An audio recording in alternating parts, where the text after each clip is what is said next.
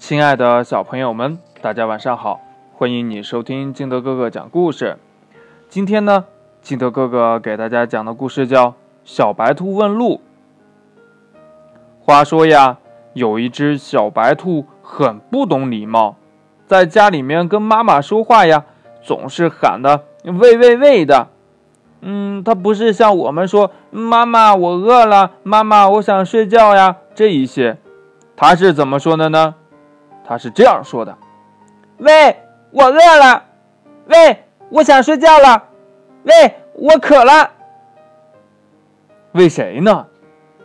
对不对？隔壁的母鸡大婶呀，都看不下去了。他跟兔妈妈说呀：‘这孩子太不懂礼貌了。’而兔妈妈的回答却是：‘哎呦，不要紧，他还小。’”长大了就好啦。对门的山羊大叔也劝兔妈妈呀：“兔妈妈，要抓紧对孩子的教育啊！”兔妈妈摇了摇头，还是不以为然。没事儿，我们家宝宝呀还小呢，长大了就好啦。有一天呢，兔妈妈叫小白兔到南山洼奶奶家里去拿点东西，告诉他呀，顺着门前的那条路，穿过树林，再过一条小河，再向右转弯。小白兔呀，不耐烦地说：“嗯，知道了。”这兔妈妈呢，还是不放心，再三的嘱咐：“如果迷了路。”就请问别人问路的时候呀，一定要讲礼貌，开口，嗯，要称呼别人，呃，接着呀，呃，说请问什么什么什么的，还没等妈妈讲完呢，小白兔呼的一下子窜出了大门。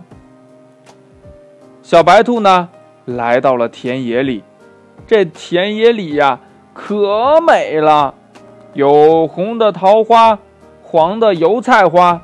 还有好多彩蝶姑娘抖动着它们漂亮的花衣裳，在欢快地跳舞呢。小白兔呀，一会儿摘花，一会儿呢扑蝴蝶，早就把妈妈嘱咐的话丢在了脑后。结果呀，真的迷路了。小白兔呢，看见蜜蜂大姐正在采花蜜，连忙跑上前去：“喂，到南山洼从哪里走啊？”这是哪家的孩子？一点礼貌都不懂！蜜蜂大姐生气地摇了摇头。天上呀，这时候飞来了燕子阿姨。小白兔又问呀：“喂，你知道去南山洼从哪里走吗？”燕子阿姨望了他一眼，生气地说：“哼，不知道。”路过的黄狗大伯看到小兔子。这样不礼貌，可生气了。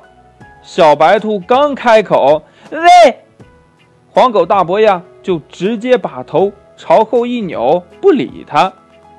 小白兔这时候想呀，妈妈说过，狗认路的本领是有名的，它一定是告诉我朝它扭头的方向走。于是呀，小白兔放心大胆地顺着那个方向奔跑。越跑呀，离南山洼越远。他找啊找啊，找啊找啊，直到太阳落下山，都还没有找到奶奶家。